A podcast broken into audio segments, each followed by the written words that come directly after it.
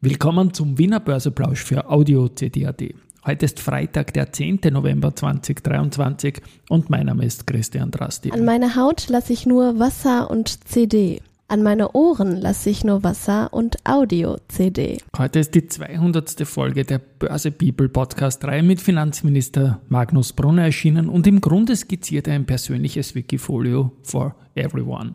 Dazu dann mehr am Montag oder wer heute schon reinhören will, denn heute ist Valneva Day. Dies und mehr im Wiener Börseplausch mit dem Motto Market Hey, and Me.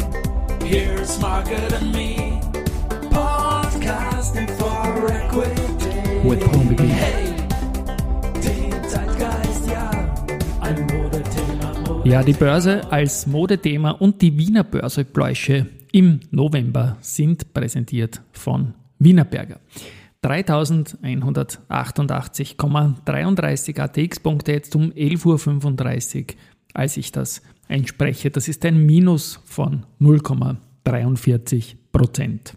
Für Gewinner, Verlierer blicken wir wieder auf den breiteren ATX Prime aus 42 Titeln. Vorne ist da die Do Co. mit plus 1,8%, dann die OMV 0,5%, Post 0,5%, Agrana 0,3% und RHI Magnesita mit minus 0,3%. Auf der Verliererseite haben wir Pira Mobility mit minus 2,8%, Flughafen minus 2,3%, AT&S minus 2,2, Gewinnmitnahme nach einer super Woche, Rosenbauer mit minus 2,2 und die Lenzing mit minus 2,1% Beim Geldumsatz sind wir jetzt zum Mittag so unterwegs, dass Do Co. heute vorne ist mit 6,3 Millionen Euro, dann 4,6 bei der Erste Group und 4,3 bei der Raiffeisen. Und kann mich nicht erinnern, dass Do Co. einmal vorne gewesen wäre. It's time for the main event. Main Event ist aber ein Partner von uns, der nicht in diesen 42 Titeln aus dem ATX Prime dabei ist, nämlich die Valneva. Die steigen heute um knapp 9%, sind schon in den Vortagen sehr fest gewesen und das Ganze mit super Handelsvolumen, dass man auch in den Top 5 drin gewesen wäre. Die haben nämlich die Zulassung von einer Gesundheitsbehörde bekommen und zwar nicht von irgendeiner, sondern von der US-Gesundheitsbehörde Food and Drug Administration, der legendären FDA. Und zwar geht es da um den Chikungunya-Virus-Impfstoff IXCHIQ, X-Chick oder wie man es ja immer sagt. Da geht es jetzt wirklich um einen Meilenstein für die, für die Valneva.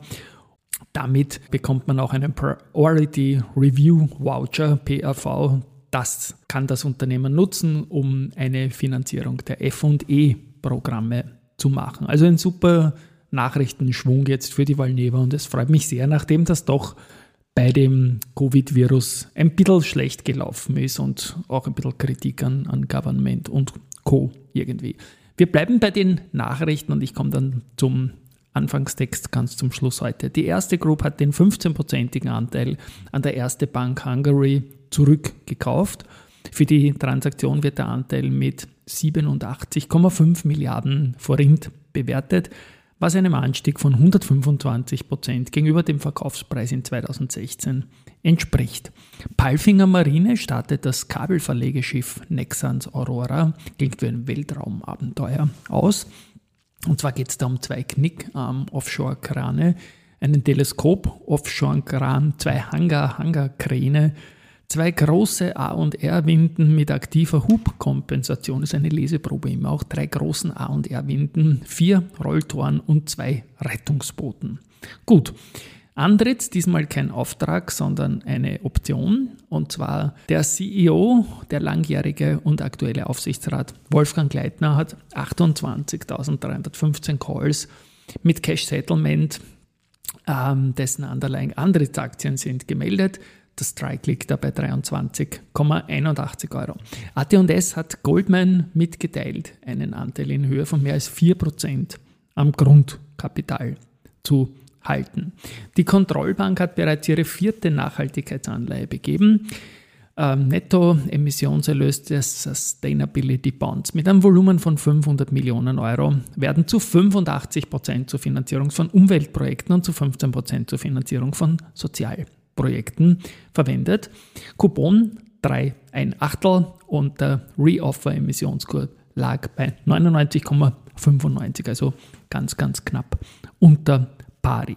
So, das zweite, wo ist er? Da. It's time for the main event. Ich bin stolz, dass 200 Börse People Folgen jetzt gesendet sind. Heute Folge 200 mit dem Finanzminister Magnus Brunner. Da habe ich eigentlich gestern angekündigt, dass ich da ein bisschen ein Special machen möchte. Aber heute ist Valneva Day und wir lassen Valneva im bewusst kurz gehaltenen Wiener Börseplausch, dass das nicht zu lange dauert, den Vorrang. Aber ich spiele da kurz einmal was ein, was der Finanzminister da mit mir so gesprochen hat. Die ökosoziale Steuerreform hat bei den Kryptos ja die Möglichkeit geschaffen, dass ich Bitcoin in Ether wechseln kann, ohne Steuer auszulösen, wenn ich das Geld quasi im Asset lasse. Ist das auch so eine Sache, dass ich die Wienerberger in die OMV tauschen kann, aber kein Geld rausnehme und keine Käste auslöse damit? Ja, das stimmt. Ist das die also Idee? Innerhalb des Vorsorgedepots kann ich es natürlich, äh, kann ich es verändern. Ich darf es nur nicht aus dem Depot herausnehmen. Das Mhm. Auch wenn ich einseitig einen Gewinn realisiere und was Neues kaufe dafür. ja, wenn ich was Neues kaufe innerhalb des Depots, dann, dann ist es, Na gut, dass mal einer fragt. Ja, na, genau, vielleicht kann man da eh auch. Ja, das klingt alles ein bisschen nach Wikifolio jetzt, nach selbst gebasteltem Wikifolio natürlich nicht investierbar, aber die Idee scheint da irgendwie zu gefallen und lassen wir uns überraschen, was kommt. Wie gesagt, am Montag gibt es eine Sonderfolge dazu von 30 mal 30 Finanzwissen pur, dann um 17.45 Uhr, wenn ich immer sage, thank God it's Monday.